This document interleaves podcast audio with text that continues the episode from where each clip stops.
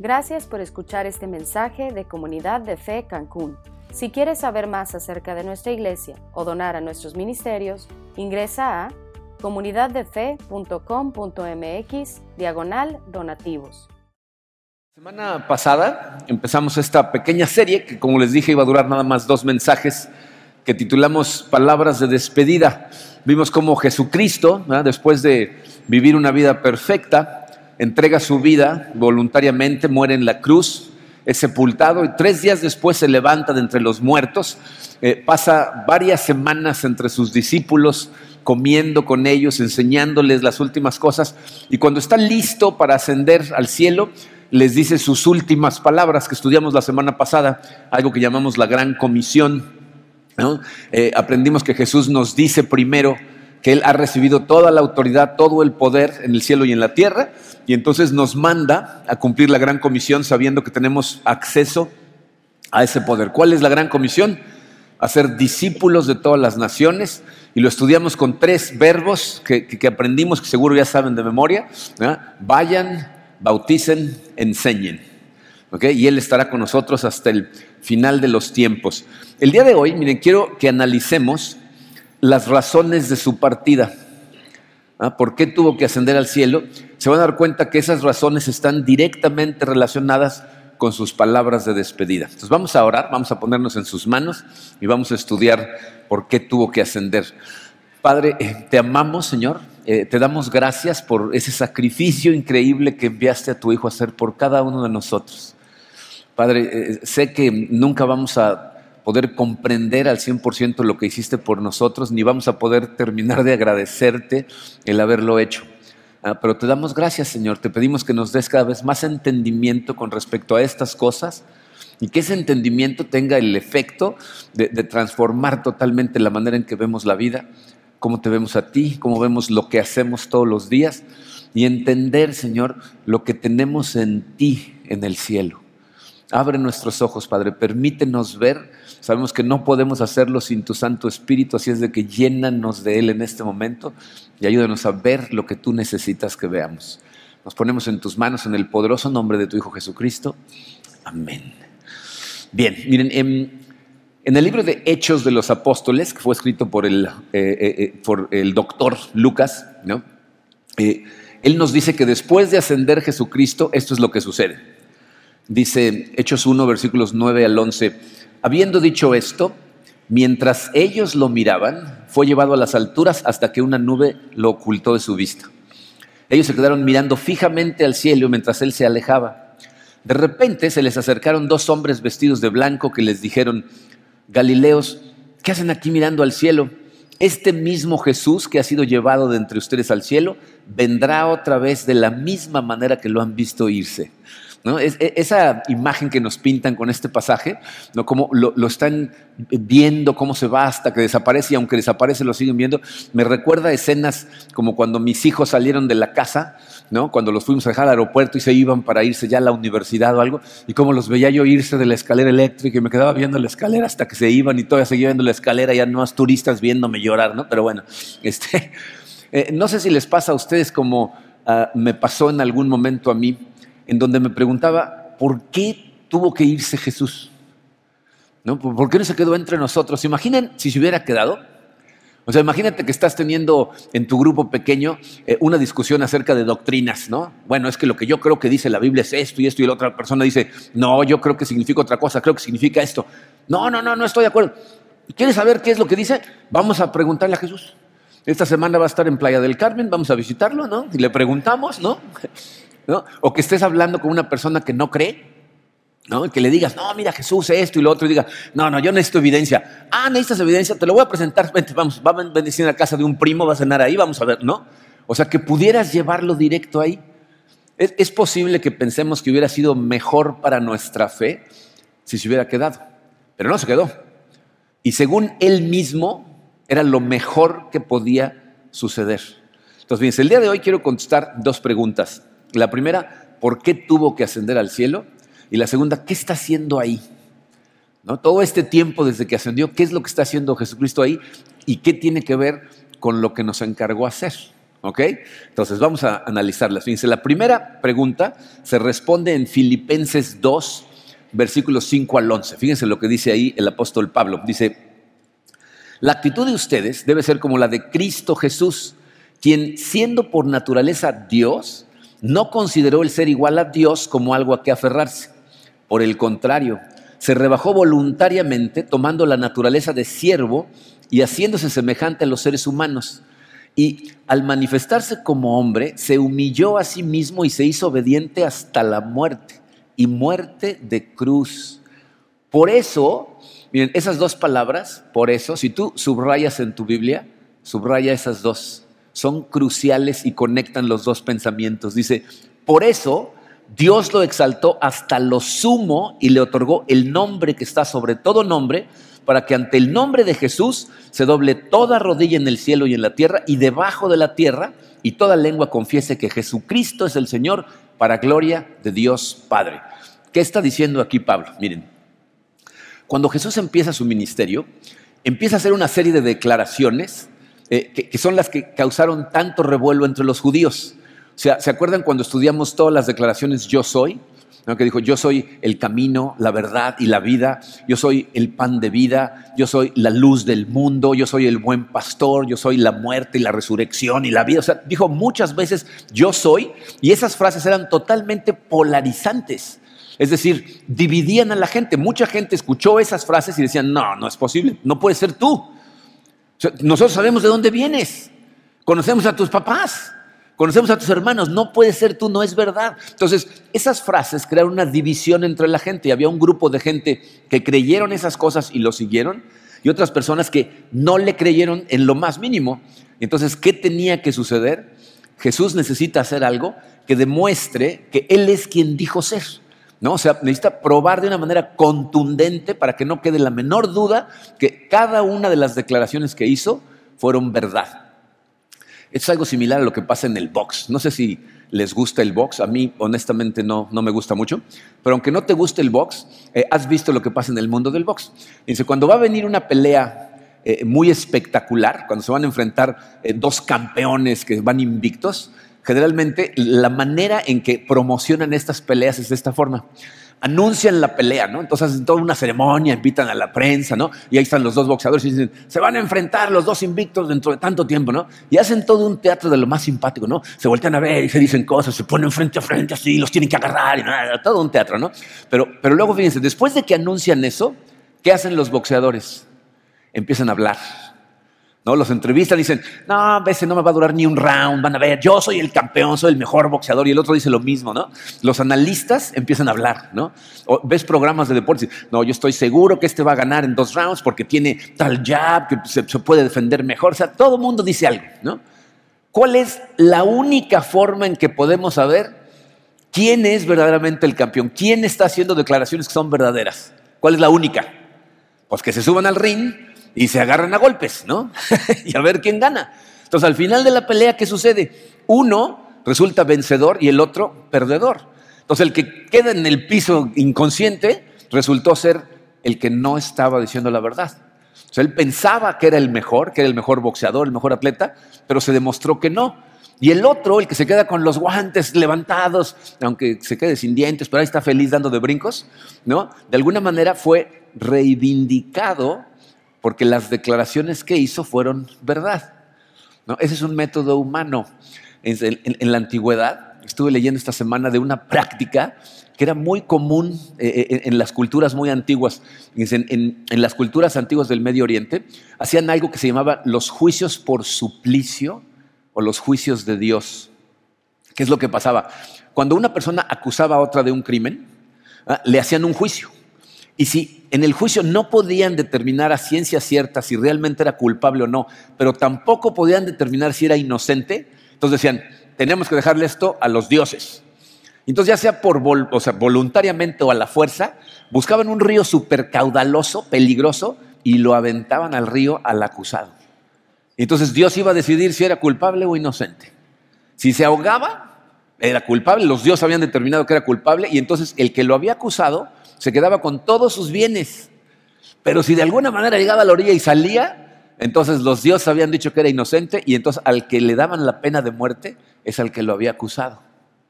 ¿Ok? Entonces, esos son los dioses decidientes. Bueno, Jesús es acusado durante todo su ministerio de ser un mentiroso. ¿No? La gente le dice, tú no puedes ser el Mesías, vienes de Nazaret, qué cosa buena ha salido de Nazaret. Te juntas con la gente equivocada, ni siquiera tienes un ejército.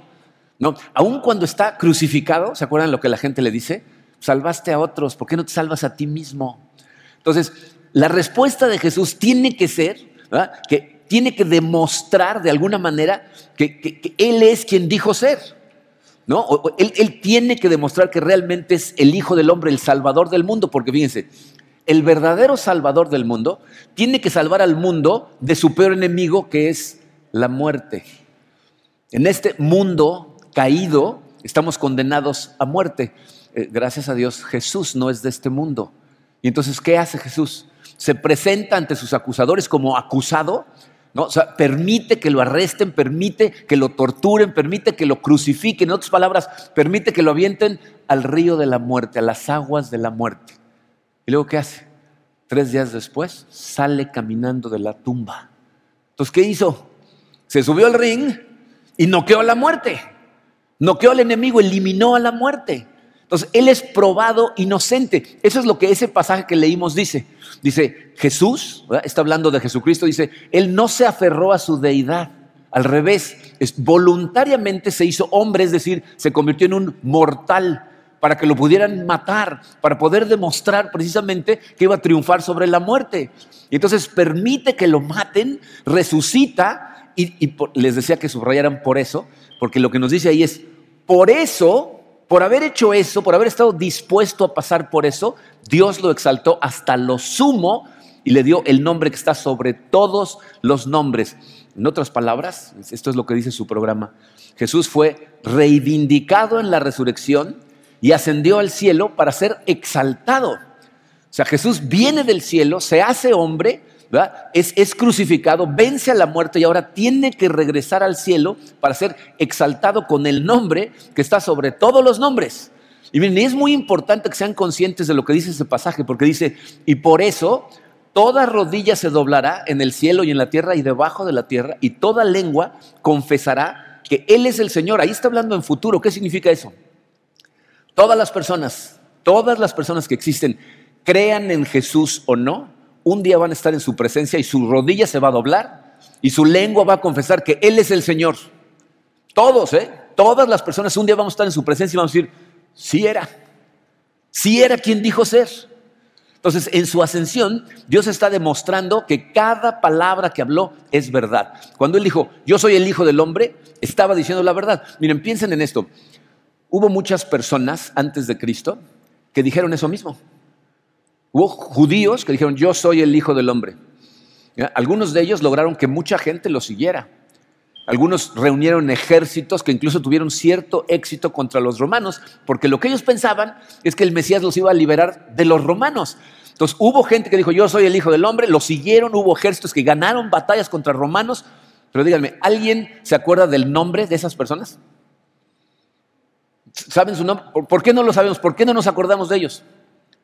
Porque murieron y se quedaron muertos. El, Mesías, si se muere y se queda muerto, entonces no es el Mesías, no, no nos salva de la muerte. ¿Ok? Entonces, fíjense, los discípulos de Jesús lo vieron vivir una vida perfecta, lo vieron morir, lo vieron ser sepultado, luego lo vieron resucitado y luego lo vieron ascender, lo tenían que ver. Tenían que desaparecer todas las dudas de su cabeza para decir, sí es quien dijo ser. Entonces, la razón por la que nosotros cantamos al nombre de Jesús, adoramos su nombre cada semana es porque Jesús y solamente Jesús derrotó a la muerte, fue reivindicado por Dios en la resurrección y ascendió para estar a la derecha del Padre y reinar con Él. Miren, eh, déjenme leerles los dos primeros versículos del Salmo 110. Dice, el Salmo 110 dice, el Señor le dijo a mi Señor, este es un salmo de David, siéntate en el lugar de honor a mi derecha hasta que humille a tus enemigos y los ponga por debajo de tus pies. El Señor extenderá tu poderoso reino desde Jerusalén y gobernarás a tus enemigos. Fíjense, este pasaje que acabo de leer es el pasaje del Antiguo Testamento que es más citado en el Nuevo Testamento. Es decir, cada vez que los discípulos querían explicarle a alguien qué es lo que estaba pasando con Jesús, citaban este pasaje más que ningún otro del Antiguo Testamento. Es muy importante porque está resaltando dos cosas que son cruciales comprender. Una, que Jesús ascendió al cielo y dos, que está a la derecha del Padre. Entonces, ¿por qué es tan importante? ¿Qué tiene de especial que haya subido al cielo? ¿Y qué tiene de especial que esté a la derecha del Padre? A lo mejor la primera les parece obvia, ¿qué tiene de especial el cielo? Pero ¿saben cuál es la realidad? Miren, yo soy consciente que cuando digo enfrente de una audiencia de este tamaño, te vas a ir al cielo, la imagen que le viene a cada uno puede ser algo totalmente diferente. O sea, hay mil ideas de lo que significa el cielo. Muchas de esas ideas están muy equivocadas. Dice, en el mundo no cristiano, la gente piensa que el cielo es el lugar a donde todos nos vamos a ir. Todos. ¿No? ¿No? Han visto películas, se muere alguien y llega al cielo. a lo mejor ahí Pedro está en la entrada, pero se van al cielo. Y, normalmente lo que hacen es, se imaginan el cielo como el lugar que más les gustaría que fuera. Entonces la gente lo quiere ver a través de sus pasatiempos. No hay gente que dice, no, voy a llegar al cielo y vamos a tener partidos de fútbol, soccer todos los días, ¿no? O sea, su pasatiempo favorito, ¿no? Vamos a jugar golf, vamos a jugar tenis, ¿no? O sea, e, e, ese es el tipo de cosas que, creemos, ¿no? Eh, ahora miren, aún en el mundo cristiano, mucha gente tiene una idea equivocada de lo que significa el cielo. Dice, muchísima gente dentro de la iglesia piensa que el cielo es un lugar que está muy lejos no, que tienes que viajar muy lejos para llegar. Incluso algunos piensan que si viajan lo suficientemente lejos van a llegar al cielo. Y pensamos que el cielo es el lugar en donde todos los cristianos vamos a terminar. Allá arriba, en algún lugar muy lejano. Esa es la, imagen que las películas pintan.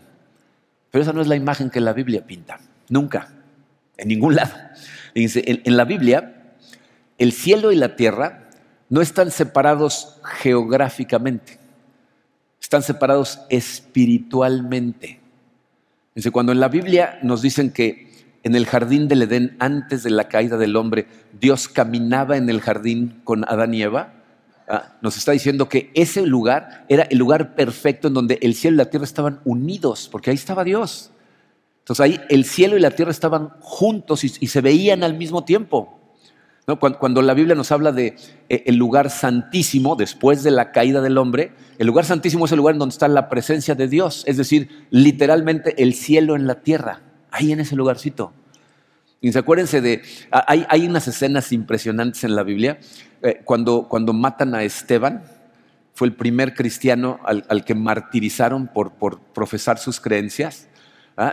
les da un sermón a los fariseos que los enfurece, lo agarran, lo sacan de la ciudad y lo empiezan a matar a pedradas. Y antes de que la última piedra lo mate, dice, veo el cielo abierto y al Hijo del Hombre a la derecha del Padre. O sea, es como si en el momento que Él quiera, Dios puede levantar un velo, abrirnos los ojos y dejarnos ver que el cielo está aquí, no allá. O sea, no están separados por una gran distancia, son dos dimensiones del mismo lugar que en cualquier momento que Dios quiera pueden intersectarse. ¿Ok? Eh, eh, ahora, fíjense, otra concepción equivocada. No hay ningún lugar en la Biblia que nos diga que la meta de la vida cristiana sea irnos al cielo. ¿Ok? Pero quiero, quiero aclarar porque no quiero que se confundan. Miren, está muy claro en la Biblia y yo creo firmemente que cuando un cristiano hoy en día muere, su alma se va al cielo a estar con Jesucristo. Pablo nos lo dice muy clarito, dice, vivir es ganancia y morir es Cristo, es estar con Cristo. ¿no? Eh, eh, Jesucristo cuando, cuando está crucificado y está hablando con el ladrón al que crucificaron al lado, ¿qué le dice? Hoy mismo vas a estar en el paraíso con mi Padre, o sea, le está hablando del cielo. Pero piensen en esto, fíjense, cuando Jesús ora, no dice, venga tu reino, y hágase tu voluntad cuando todos nos vayamos al cielo. ¿Verdad que no dice eso? Dice, venga tu reino y hágase tu voluntad en la tierra como en el cielo. En otras palabras, la meta no es que nos vayamos todos para allá, sino que el cielo venga para acá. O sea, que, el reinado de Dios, el reino de Dios se manifieste invada, eh, inunde la tierra sin ninguna oposición. Y, si quieren verlo transparentemente, la verdad es que no lo puse en el programa porque no era el, objetivo, pero apunten por ahí Apocalipsis 21, versículos 1 al 4, y van a ver exactamente lo que dice el apóstol Juan de lo que es el final de las cosas. Apocalipsis 21, versículos 1 al 4, lo que dice Juan es que al final dice, vi a la nueva Jerusalén, la ciudad santa, descendiendo del cielo a la tierra. Y entonces una voz poderosa dice, ahí va Dios que va a vivir entre su gente, va a acampar con su gente y les va a borrar todas las lágrimas y ya no va a haber dolor y va a haber perfección cuando el cielo venga a la tierra. ¿Ok? Pero bueno, entonces, ¿qué tiene de especial que Jesús ascendió al cielo. Les voy a decir porque esto es muy especial, muy importante en el momento en que lo hizo. Porque el cielo, como la Biblia lo describe, es como, como el centro de mando, el cuarto de control de la tierra. O sea, todo lo que sucede en la tierra se decide primero en el cielo. Y el cielo representa como el cuarto de mando, como... Eh, eh, ¿Vieron alguna vez programas o películas de viaje a las estrellas? ¿Se acuerdan cuando el capitán Kirk anda por la nave haciendo cualquier cosa y de repente se presenta una nave enemiga o se empiezan a acercar un planeta y los empieza a jalar la gravedad dicen, emergencia, ¿qué tiene que hacer el capitán? Salir corriendo al puente de mando. ¿Por qué? Porque desde ahí se dirige todo. Todos los aparatos para dirigir la nave están en el centro de control. Bueno, el cielo representa el centro de mando, el centro de control de, la tierra, ¿ok? Entonces, el cielo es el cuarto de mando o control de la tierra. Eso es lo que tiene de especial el cielo. Por eso Cristo se va para allá. Pero ¿qué tiene de especial que esté sentado a la derecha del Padre? Dice, esto eh, eh, en términos del pensamiento judío significa, nos dice quién es el que está a cargo. No nada más en la tierra, también en el cielo. Acuérdense que antes de irse Jesucristo dijo a sus discípulos, se me ha dado toda la autoridad en dónde? En el cielo y en la tierra, en los dos lados, ¿ok? Entonces, eh, esto es muy importante porque Él es ahora el que está a cargo. Su padre le está diciendo, ya hiciste lo que tienes que hacer, dirige. Él es el jefe. Cuando tú tomas un nuevo trabajo, una de las primeras preguntas que haces es, ¿quién es ¿a quién le reporto? No, ¿quién es mi jefe inmediato superior? ¿Quién es el jefe? No, el que dice, saltan y todos tenemos que saltar. ¿Quién es? Bueno, Jesucristo subió al, cielo para recibir la autoridad que le estaba dando el Padre. Está a la derecha del Padre, está a cargo del universo. ¿Ok? Entonces subió al cielo, tenía que subir al cielo para qué? Para poder ejercitar toda esa autoridad, todo ese poder que le había sido dado precisamente por el sacrificio que hizo. Entonces la pregunta que necesitamos ahora responder, o las preguntas, porque se van a dar cuenta que son varias, es una pregunta con muchas respuestas, es ¿qué está haciendo ahora Jesús con todo ese poder allá arriba. ¿Qué está haciendo? Está haciendo varias cosas que tienen que ver con lo que nos dejó encargado. Fíjense. La primera de ellas, dice su programa, Jesús ascendió al cielo para iniciar la restauración de la tierra. Una de las cosas que está haciendo Jesús es inició la restauración de lo que dejó aquí abajo el tiradero que hizo la caída del hombre. Miren, em, cuando Jesús asciende al cielo, Acuérdense que antes de irse le dice a sus discípulos, ustedes tienen que ir y hacer discípulos de todas las naciones. Les dice, yo estoy a cargo, yo tengo todo el poder, pero ustedes tienen que ir a ser discípulos de todas las naciones. ¿Ok? Pero lo que eso significa es empezar a, ganar el corazón de otras personas para que también hagan más discípulos de Cristo, ¿ok? Entonces lo que Jesús está haciendo allá arriba es, está trabajando dentro del corazón de cada uno de nosotros para que poco a poco nos parezcamos más a Él. Esto lo dice muy clarito Pablo en su segunda carta a los Corintios, capítulo 3, versículo 18. Les puse la, nueva traducción viviente porque lo dice de forma muy clarita. Fíjense, dice, así que todos nosotros, a quienes nos ha sido quitado el velo, podemos ver y reflejar la gloria del Señor. El Señor, quien es el Espíritu, nos hace más y más parecidos a Él a medida que somos transformados a su gloriosa imagen. Lo que Jesús está haciendo en el corazón de su gente es transformarlos para restaurar su imagen. Fuimos hechos a imagen de Dios y destrozamos esa imagen cuando permitimos la entrada del pecado. Entonces Jesucristo está trabajando en tu corazón, en mi corazón, para que poco a poco esa imagen sea restaurada. Y mientras más se restaura en ti esa imagen, tú empiezas a tocar el mundo a tu alrededor y entonces empieza a haber transformación en el mundo para parecerse más a lo que Dios tenía planeado desde un principio. Y les, voy a explicar cómo es que se ve esto, porque eso es lo que muchas veces eh, nos duele o nos confunde. Dice, esto es como cuando remodelamos una casa. Imagínate que hay una persona que necesita remodelar absolutamente todos los cuartos de su casa, no, la cocina o un todos los cuartos tienen que ser remodelados, pero no tiene dinero para salirse con su familia y meterse en un hotel durante todo el tiempo de la remodelación y pues, a lo mejor tiene familia cerca, pero no lo quieren tanto como para recibirlo tanto tiempo, ¿no? Entonces le dicen, te quedas en tu casa. Entonces, esa persona, ¿qué es lo que va a ver durante la remodelación? Dice, él va a empezar a ver cosas nuevas. A lo mejor le cambian los muebles a la cocina y, y ponen nuevos gabinetes, ¿no? A lo mejor pintan las paredes, pero al mismo tiempo va a seguir viendo el piso viejo, manchado, roto, ¿no? O sea, está viendo cosas nuevas, pero al mismo tiempo está viendo cosas viejas. Entonces, lo nuevo y lo viejo están en el mismo espacio. Y eso es exactamente lo que está pasando aquí. Jesús asciende al cielo, se sienta a la derecha del Padre y empieza la restauración total de la tierra. Pero nosotros aquí en la tierra en este momento todavía tenemos lo viejo, ¿no? O sea, todavía hay muerte, todavía hay guerras, hay enfermedad, hay dolor, nos seguimos causando heridas unos a otros. ¿No? Sigue habiendo gente que se rehúsa a perdonar, ¿no? O sea, lo viejo sigue estando presente, pero va de salida. Pero también tenemos lo nuevo, ¿no? Tenemos el perdón de nuestros pecados. Dios está sanando el corazón de mucha gente. Estamos viendo milagros siendo realizados. Empezamos a sentir su paz.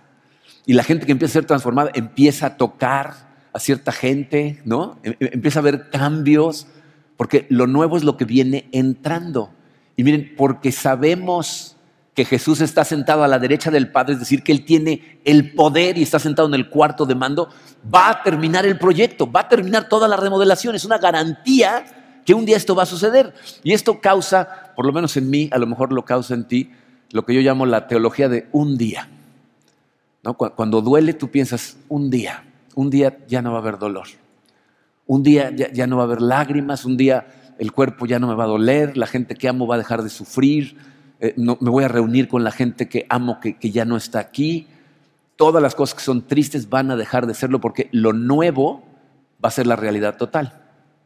Bien, yo sé que para muchos de nosotros esto sigue siendo muy doloroso porque lo viejo nos, causa mucho dolor.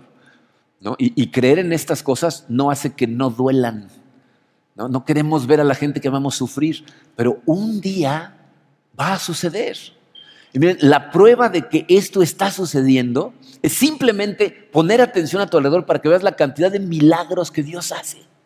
Se está haciendo milagros enfrente de nosotros, en medio de nosotros, y algunos son milagros poderosos y maravillosos de cosas que son profundamente importantes. Fíjense, en, las últimas dos semanas, nada más en estas dos semanas, eh, una pareja de nuestra iglesia ¿ah? Le, hicieron exámenes a su bebé de, meses de edad y, viendo la tomografía, el, médico que la vio dijo, hay tres partes de su cerebro que no se desarrollaron, este bebé nunca va a hablar, nunca va a crecer.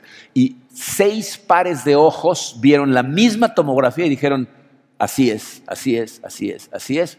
Eh, con el corazón destrozado, los papás se fueron al hospital para niños en el Distrito Federal, llevaron la misma tomografía y la vieron los doctores allá y dijeron, Qué raro, porque aquí están todas esas cosas. Y de pronto, el bebé está normal. ¿Fue un diagnóstico equivocado o un milagro? ¿Usted, ¿Cuánto creen que le importa a los papás la diferencia? Para mí, esto es un milagro de Dios. Que tantos médicos, de hecho, fíjense, el médico que lo vio allá, conoce al médico de acá y dijo, no puedo creer que no haya visto lo que yo estoy viendo. Lo conozco, es un experto, es un profesional, no lo puedo creer.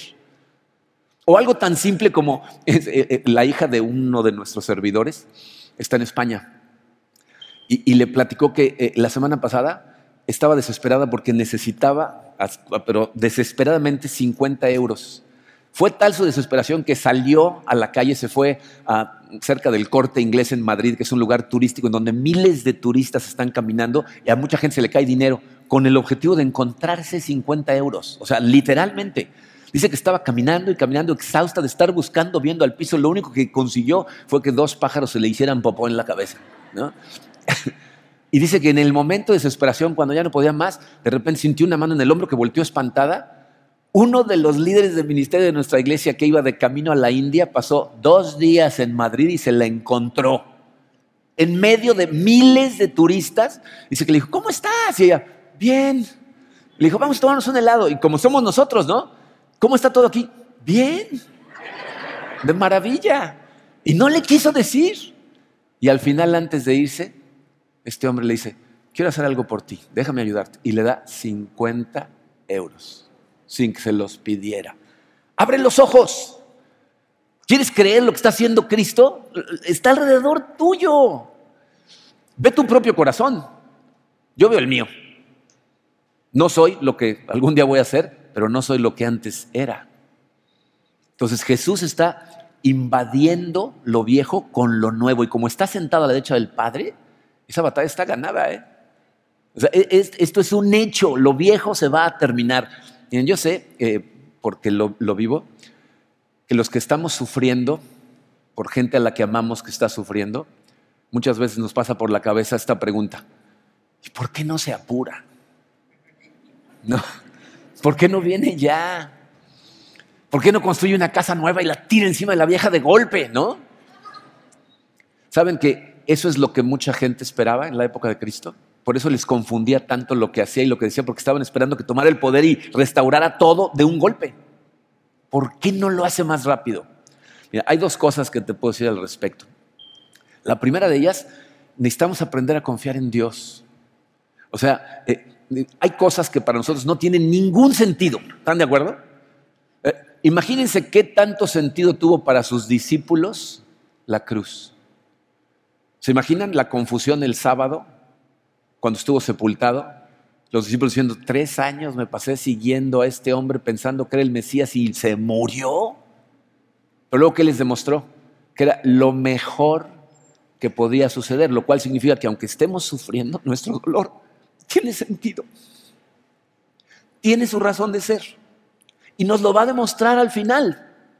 Pero tienes que empezar a confiar en que si todas las cosas que no han tenido sentido del pasado y que las hemos visto transformarse, se volvieron para lo que Él quería y es para bien, entonces lo nuestro también tiene sentido y también se va a transformar.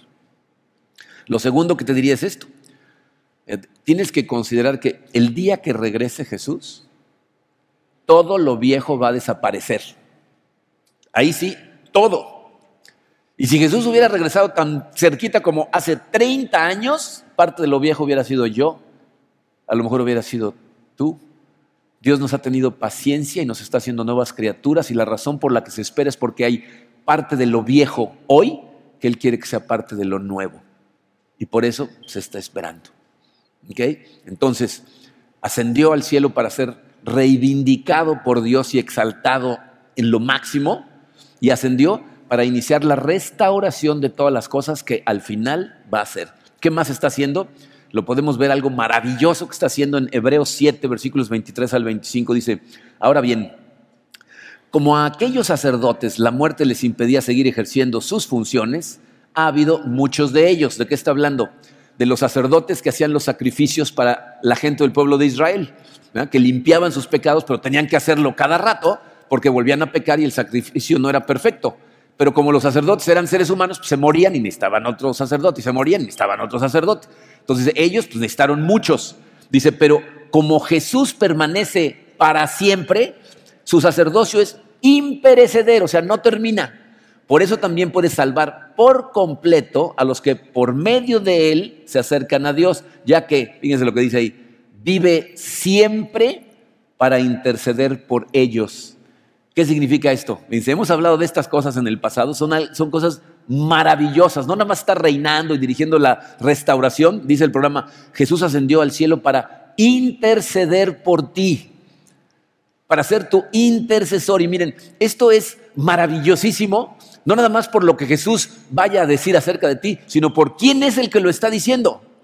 ¿Se dan cuenta que la importancia de las cosas proviene de quién las dice? O sea, si, ahorita en el lobby alguien me dice, oye, alguien en la iglesia anda diciendo que eres una decepción, yo diría, Ay, no les hagas caso. No, pero es tu mamá. Entonces ya sería diferente, ¿no? O sea, me dolería bastante más, ¿no? O sea, que si es un desconocido. Entonces, aquí el que lo está diciendo es Jesucristo. Él está intercediendo por ti. Y nos dice en ese pasaje que está intercediendo todo el tiempo. Entonces, miren, me gustaría tratar de pintarles una imagen de lo que está pasando en este momento y de lo que un día, con certeza, va a suceder si tú has puesto tu fe en Cristo. Dice, tienes que ser consciente de que en el salón del trono, para empezar, dice, el, que, el que preside, el honorable, pues el que está ahí como, como el director de la orquesta es Dios Padre. O sea, el ser más maravilloso y perfecto que existe en la creación, el alfa, el omega, el principio, el fin, inmutable, omnipotente, incorruptible, todopoderoso. Los ángeles se la pasan todo el tiempo adorándolo, los, los demonios tiemblan ante él y aunque le cantáramos canciones de adoración por mil años, jamás le vamos a hacer justicia a su majestuosidad. Y él es el que está en el salón del trono como el honorable juez. Pero al lado de él, a su, a su derecha, está el Cordero de Dios sacrificado, que se sacrificó por tu redención, el primogénito de la resurrección, el, que tiene ahora todo el poder y toda la autoridad está ahí. ¿Sabes para qué está ahí? Para interceder por ti. No nada más es tu sacerdote perfecto el que te acerca a Dios, sino es tu abogado perfecto, tu defensor, tu intercesor. Y entonces sales tú a la conversación. O llegas tú el día que llegues. El cargo contra ti es imperfección. Ese es el cargo. Pero la evidencia en tu contra, imagínate, todos los pensamientos que has tenido, las acciones que has tomado que van en contra de la voluntad de Dios, ¿no? Cada vez que te has desviado del camino, cada promesa rota, cada mentira, cada exageración, ¿no? Cada vez que has hecho algo, aún sabiendo que estaba mal lo que estabas a punto de hacer, porque pensaste que sabías mejor que Dios lo que te iba a hacer feliz. Todo eso es la evidencia en tu contra. Y vas entrando.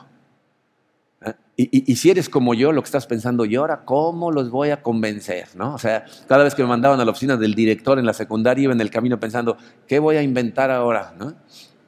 El problema es este. En el cielo eres transparente. Tus pecados te rodean los ve toda la gente, todos los que están ahí los ven transparentemente. Y entonces lo que estás pensando es, estoy frito, ¿no?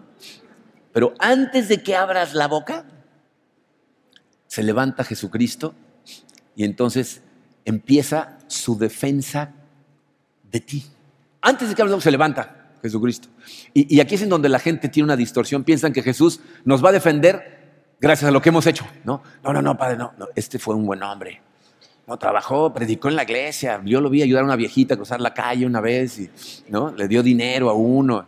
¿no? O sea, pensamos que esa va a ser nuestra defensa. Pero Jesús no va a hablar de ti en tu defensa. ¿Sabes de quién va a hablar? De Él.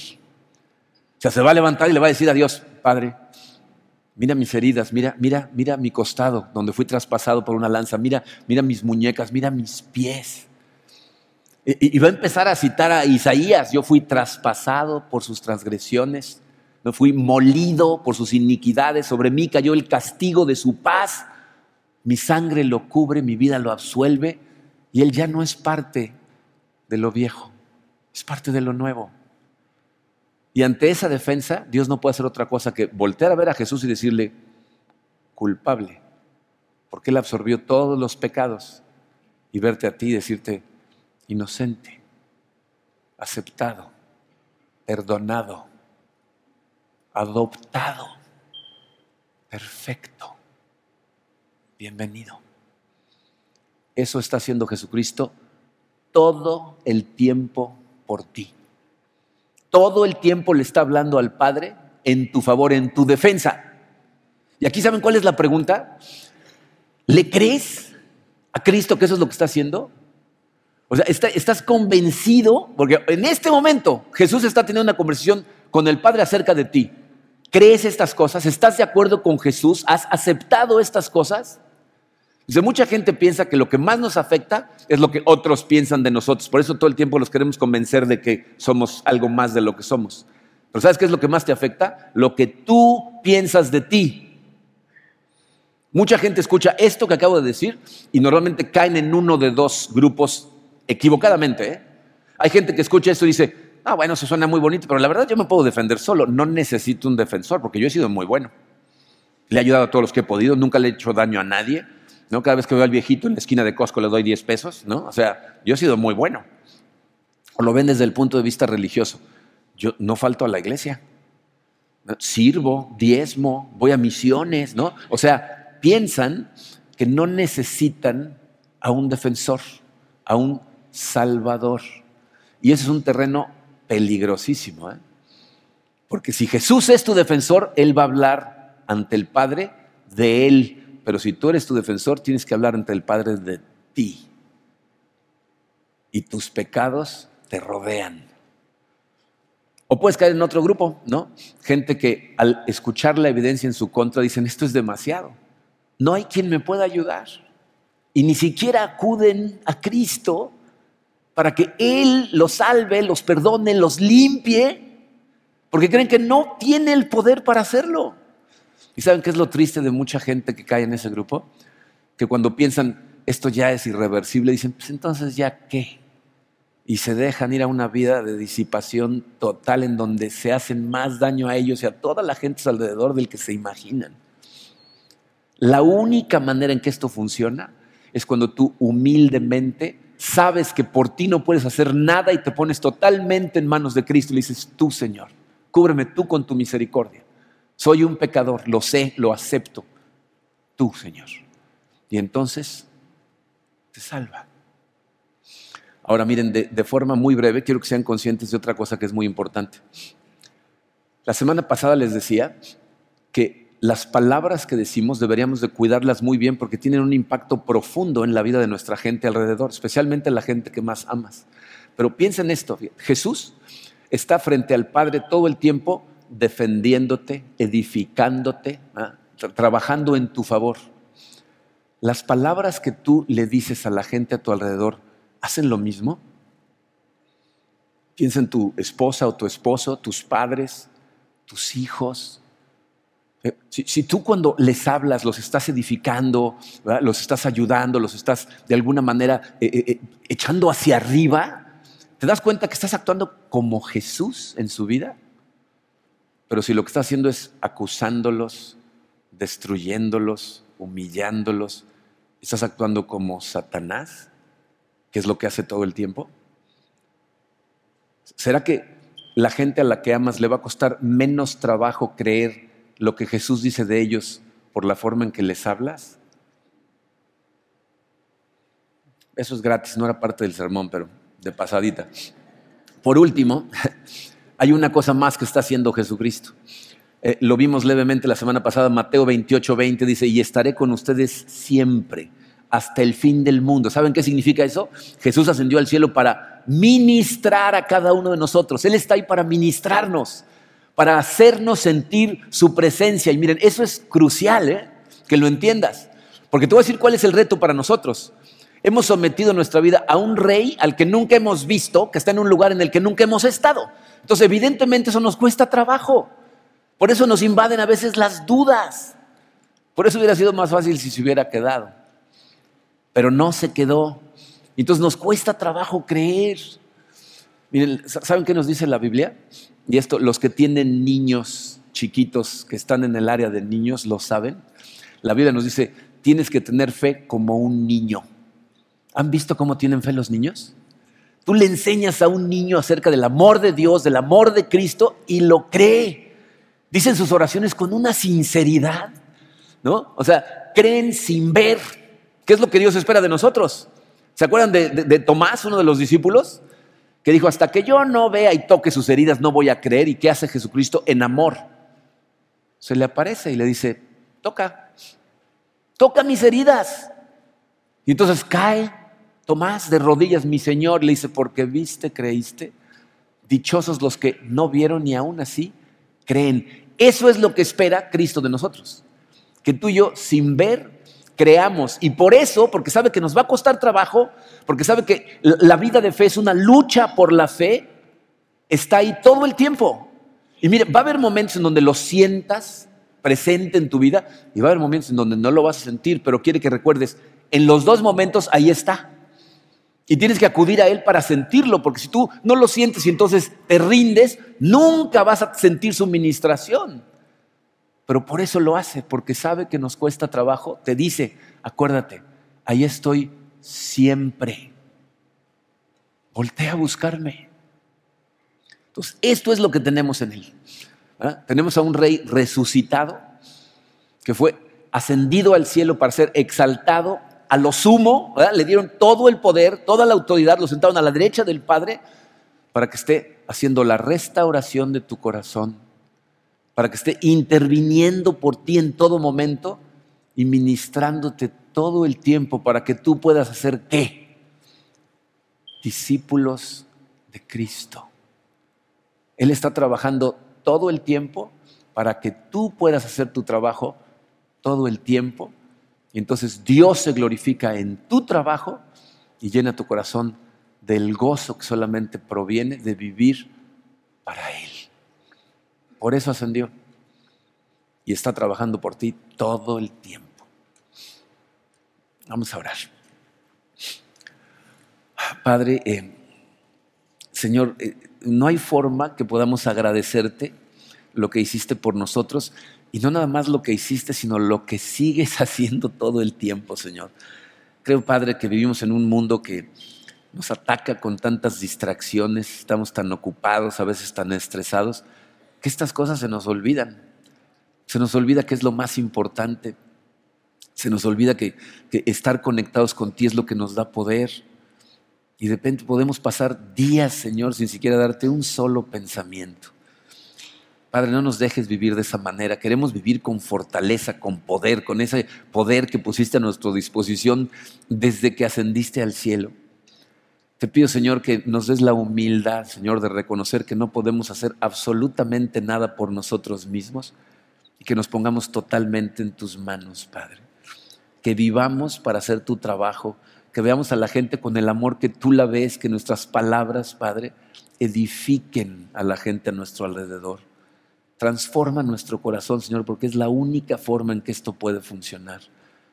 Eh, te, doy gracias por todos estos hombres y mujeres que están aquí presentes y, y los que aún no estando presentes están escuchando estas palabras, Señor.